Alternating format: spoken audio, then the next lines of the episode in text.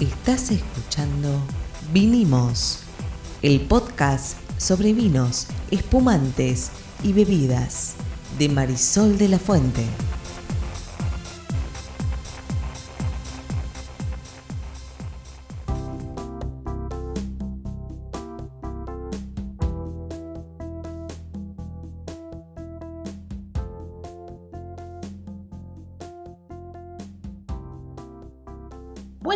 Buenas. Soy Marisol de la Fuente. No, un momentito. Hoy vamos a ver una película de terror. Hoy. No, ¿cómo de terror?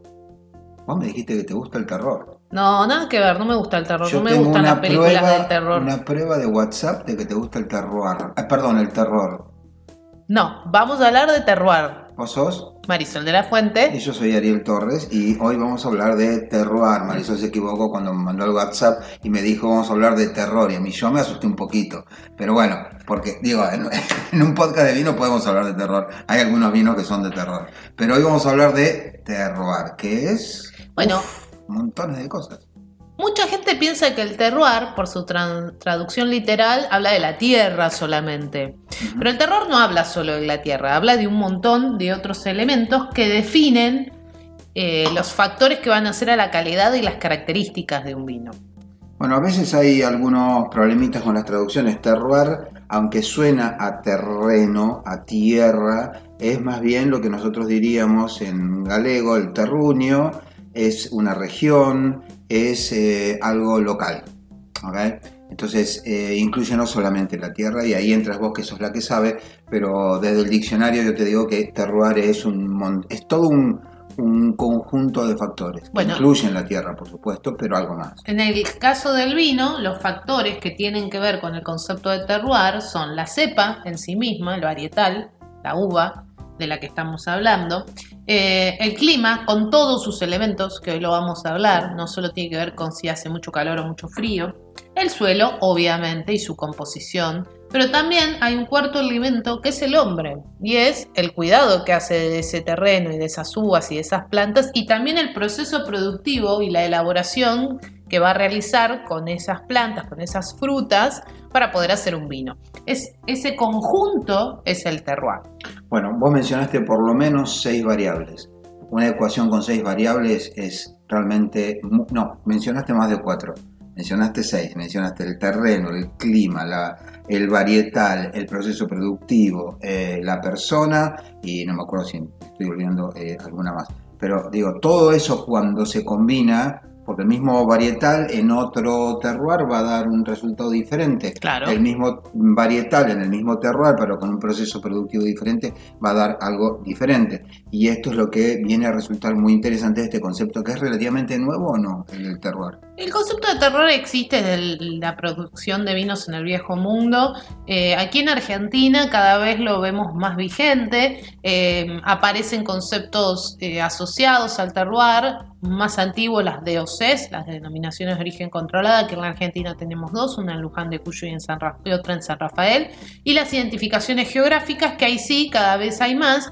Y también cumple con este rol de decirte que ese vino es de ese lugar y ese contexto específico. Pero no me equivoco si digo que es algo relativamente nuevo, digamos, en la Argentina. Su hablar- comunicación sí, La comunicación, sí, a eso me refiero. cada vez eh, se trata de describir con ma- mayor exactitud un vino que es de un terroir específico, como para contar también una historia que hay detrás de ese vino. ¿no? Pero si querés, vamos punto por punto a ver qué significa cada una de las Dale, cosas. me parece bien. Después te voy a preguntar eh, por terroirs específicos, si existen. Sí, claro, bueno, dale. Bueno, pero dale, pero arranquemos. A ver, lo primero primero, la vid, la cepa.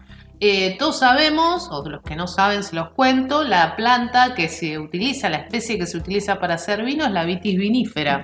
¿sí? mayormente provenientes de Europa, las estas vitis, eh, y hay como dentro de estas vitis distintas variedades, y ahí es donde aparece el Malbec, el Merlot, Syrah, el Chardonnay, el Torrontés. Hay más de 3.000, ¿sí? Variedades Eh, de Witty winifera. Exactamente, que se, 3000. tre- que se pueden utilizar para hacer vinos. Eh, siempre hago el ejercicio de contar o de decir todas las que nos, nos acordamos. Y justo ayer en una clase lo estaba haciendo y en tinta llegamos a 20 y en blanca llegamos a 14. Nada, en comparación. En comparación de todo lo que hay eh, disponible de vitis vinífera para hacer procesos productivos. Desde luego están las que son muy populares, un Cabernet Sauvignon, eh, o Malbec acá en Argentina, y hay otras que no lo son tanto etcétera. y que son de regiones específicas y de denominaciones de origen específicas. Entonces, primero que nada, la vid es nuestra planta trepadora, nuestra enredadera que va a determinar características del vino. Cada- Esto hace al terroir.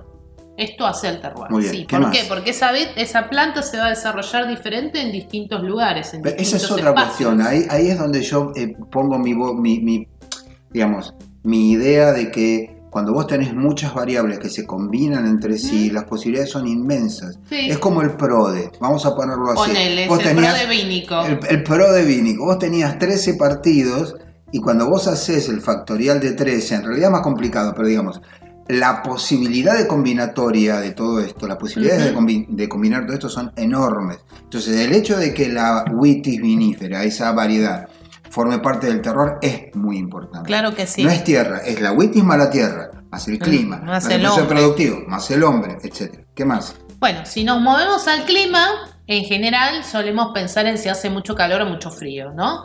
Eh, pero el clima es mucho más que eso. Habla de la latitud en donde va a estar ubicado ese viñedo, la temperatura obviamente, pero también su amplitud térmica, es decir, cuánto calor y cuánto frío hacen de noche, cuál es la diferencia. Eso va a ser eh, bastante, bastante importante eh, en el producto. Sí, porque a la, misma latitud vos podés, tener la temperatura de 2 grados bajo cero en la madrugada y de 30 grados Exacto, al mediodía. esa es la y a la misma latitud vos podés tener casi la misma temperatura todo, todo el tiempo, exactamente.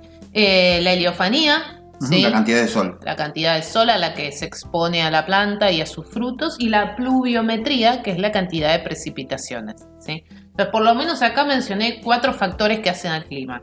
Eh, la latitud, la amplitud térmica o temperatura, la heliofanía, la pluviometría y nos estamos olvidando de la altitud, que también es un factor determinante en cómo van a ser las condiciones climáticas para esa planta. ¿no? Muy alto la planta se va a defender, lógico. Claro, entonces todos estos elementos son otra de los eh, grupos o de los factores que hacen al terroir. ¿Sí? No es lo mismo una planta a 3.300 metros sobre el nivel del mar al lado de la cordillera o muy cerca de la cordillera de los Andes que una planta en Chapadmalal a 7 metros sobre el nivel del mar al lado del mar. Sus condiciones climáticas van a ser completamente diferentes, no solo por la temperatura. Y ninguna de las dos necesariamente va a dar un vino mejor. Quiero decir, estamos enterados de que hay regiones que parecerían no ser vitivinícolas y sin embargo los tipos, por ingenio, y ahí entra el factor humano, se las arreglaron para crear vinos excepcionales, aprovechando el hecho de que estaban en una región que no parecía ser, por ejemplo, porque tenía mucha humedad, vitivinícola. Sí, además hay que pensar, por ejemplo, pensando en regiones vitivinícolas, que la vid soporta hasta menos 20 grados en invierno, cuando está dormida, y en verano puede llegar a soportar entre 30 y 35 grados, ¿sí? Eh, ahora, si se da durante mucho tiempo, si hay sequía, si hay vientos cálidos, se van a empezar a quemar las hojas, se van a empezar a quemar los racimos.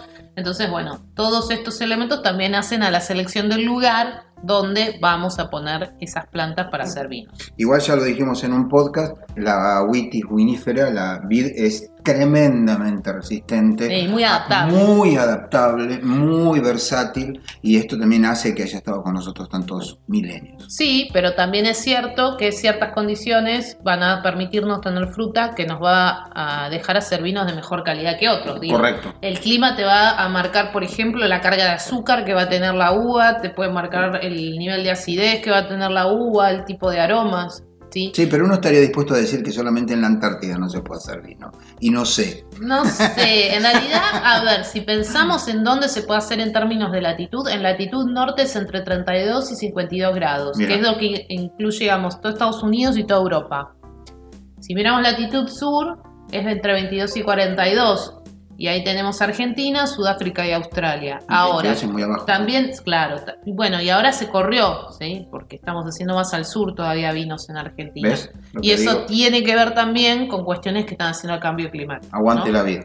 Sí, la vid se la banca. Después hay que ver qué vino nos da en cada lugar, ¿no? Ahí, entra, ahí entra el ingenio humano y más allá de algunas decepciones yo estoy bastante confiado del ingenio humano. Bueno, sigamos. ¿Qué otro Bueno, elemento hace el terror? ahí sí ar- aparece el suelo, ¿sí? Es que es donde vive la planta. para hacer eh, vinos, en general la planta necesita un suelo pobre en materia orgánica. No la planta, esta planta.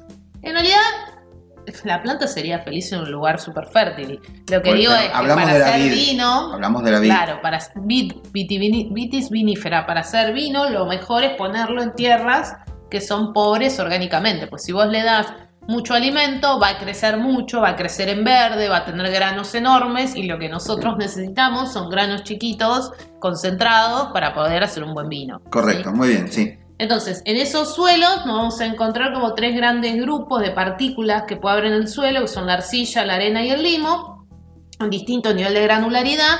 Y bueno, de vuelta, ahí, dependiendo de qué lugar estamos hablando, vamos a encontrarnos con distintas texturas de suelo. Algunos que tienen más grava, otros que tienen eh, más piedra, otros que tienen más arena, otros que tienen más arcilla. Y ahí también la planta va a ver cómo fluye. Por eso hay raíces que están a un metro y raíces que están a tres y han llegado a encontrarse raíces hasta 6 o 7 metros porque depende cómo sea la constitución de ese suelo. Y también esa constitución va a definir si es más permeable o menos permeable, si absorbe más agua, si retiene más minerales, eh, si drena más, si drena menos. Y todo ese análisis hay, hay que hacerlo para poder determinar qué tipo de fruto nos va a dar esa vid. Esa es la parte agricultural del terroir. Que es fundamental Por aparte. supuesto que es fundamental. El terroir está realmente muy vinculado al vino, porque como siempre decimos, el vino se define en el viñedo. Entonces, si yo voy a hacer un vino masivo, seguro voy a tener más plantas, las voy a hacer que produzcan más. Si voy a hacer un vino más alta gama, seguramente voy a tener mismos plan- menos plantas en el mismo espacio, en un espacio similar, y voy a hacer que produzcan menos y concentren. Y ahí es donde entra la mano del hombre también. Eh, y cuando hablo de la mano del hombre y esto de que el vino nace en el viñedo, obviamente estoy hablando de lo que decía, densidad de plantación, las edades de las viñas y para qué uso cada planta, los sistemas de conducción. Exacto, te iba a decir eso. ¿sí? Si uso espalderos, que son esos guías para las plantitas que para que no superen si es bajo un metro o si es alto un poco más, o si estoy en el norte y tengo una vid que está en parral, porque como hace mucho sol, hace mucho calor, yo necesito que las hojas protejan el fruto, por ejemplo. Ujú. Si voy a podar más, si voy a podar menos, ¿cómo voy a regar? Voy a regar por manto, que básicamente es abrir una compuerta y dejar que vaya el agua por los canales entre las plantas, o voy a regar por goteo. Esos ya son todos manejos agronómicos y tienen que ver con el hombre. Y son parte del terroir también. Sí, abs- absolutamente. Nos queda una más, digamos, que tiene que ver con esto de la intervención del hombre, que es la cosecha en sí misma. Exacto. ¿En qué momento cosecho? ¿Cuál es la madurez de planta que yo necesito para el tipo de vino que voy a hacer? ¿Cómo cosecho? ¿Cómo cosecho? ¿Cosecho a mano? ¿Cosecho a máquina? ¿Lo hago en un determinado horario? ¿Cómo llega esa fruta a la bodega? Sí, ¿Qué proceso contado- voy a seguir en la bodega para producir? Me habías contado que lo hacen al amanecer, que yo no lo sabía eso y, y ya. Sí, en general se cosecha en la madrugada, ¿sí? Por un tema de que el calor, si no impacta en, las- en las uvas, Claro. las ablanda y, Y sí, además porque las empieza a fermentar ya en el, en el, en ¿cómo se llama? en la- el recipiente, en el sí. recipiente. los vines o, o- o los recipientes que se estén utilizando para, para hacer la cosecha. Por lo cual, podemos decir entonces que el concepto de terroir es un concepto bastante más amplio que lo que habitualmente pensamos, que va a incluir la cepa, como dijimos, la planta, su tipicidad, sus características, el clima con eh, su amplitud térmica, su altitud, su latitud, sus vientos eh, y sus características puntuales. De hecho, el clima también te marca un montón de otras cosas, ¿no? Un clima, eh, no sé, donde llueve mucho, donde hay granizo, bueno, te va a afectar las plantas. Donde corren vientos en las épocas de floración o de cuaje, te puede arruinar una cosecha. Bueno, el clima es parte fundamental del terroir. Obviamente el suelo Bueno, en eh, sí perdón, mismo. Perdón que interrumpa, pero el, el clima es parte fundamental en general de toda forma de agricultura.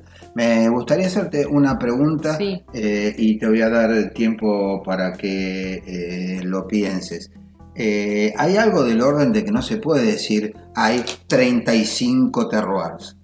No, por supuesto que no. De hecho, eh, la realidad es que vos te estás en un viñedo y haces una calicata, que son esos pozos que se hacen en el suelo, entre Calicata. el calicata, unos pozos que se hacen en el suelo entre, entre las hileras de plantas. Parece alguien que lo quisieron anotar como Catalina y se equivocaron. ¿Qué es calicata? Calicata es un pozo que hace, se hace en el viñedo, son muchos pozos, que no son pozos en sí, son cortes en el terreno, que suelen ser cuadrados, rectangulares, entre las hileras de plantas con cierta profundidad para ver cómo es el corte del suelo.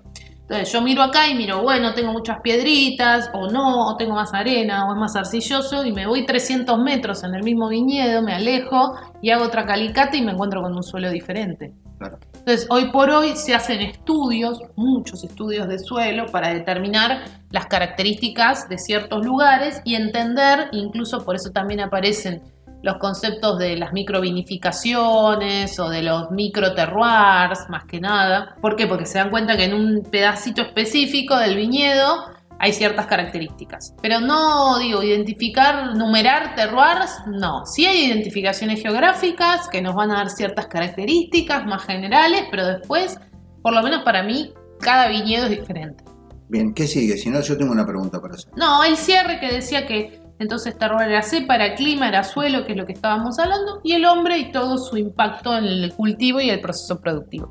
Ahora, nosotros hablamos del terroir, o por lo menos nos hablan desde el marketing del terroir, como si fuera un factor que nosotros podemos identificar en, en el vino de una u otra suerte. Hmm. Pero en realidad es más complicado que eso. ¿Cómo es? ¿Que, ¿Cuál es el, el rol del terroir en un, en un vino? El terroir sí nos puede permitir identificar vinos, ¿sí? Por eso nosotros, en líneas así como hablando de manera muy genérica, podemos decir cuando probas un vino si un vino es del norte o un vino es del sur o si un vino es de Mendoza. Lo que es más difícil es identificar un lugar específico. Hoy por hoy cuando probás vinos o estás en degustaciones de ciertos vinos, aparecen conceptos como, uy, este es re de paraje Altamira, uy, este es re de Valle de Uco como un genérico, o sí, uy, este es re del Valle Calchaquí. Pero perdón, el Valle de Ucon puede tener varios terroirs distintos. Sí, en términos del concepto que estamos explicando, sí. Lo que ocurre es que sí hay ciertas particularidades que se van dando cuando subís en altura, cuando subís en temperatura y que se empiezan a ir identificando con ciertos lugares específicos. Voy a hacer la pregunta más simple. A ver. ¿Por qué estamos hablando de terroir entonces? Porque el terroir nos indica cómo va a ser un vino, cómo podría ser un vino. ¿En qué sentido nos indica? Porque toda una- todas estas combinaciones de las que estamos hablando, cepa, clima, suelo y hombre, nos van a dar un producto determinado. Fantástico, pero entonces es algo que uno no puede advertir desde la botella, sino que es al revés. Esto es un concepto por ahí más, y no quiero ser brutal, perdón enólogos, pero esto es un concepto más enológico. O sea, el terroir le concierne mucho al enólogo porque él dice, acá tengo cierto tipo de suelo, cierto drenaje, cierta cantidad de nutrientes, cierta cantidad de piedra, etc. Tengo esta heliofanía, tengo esta cantidad de lluvia por año.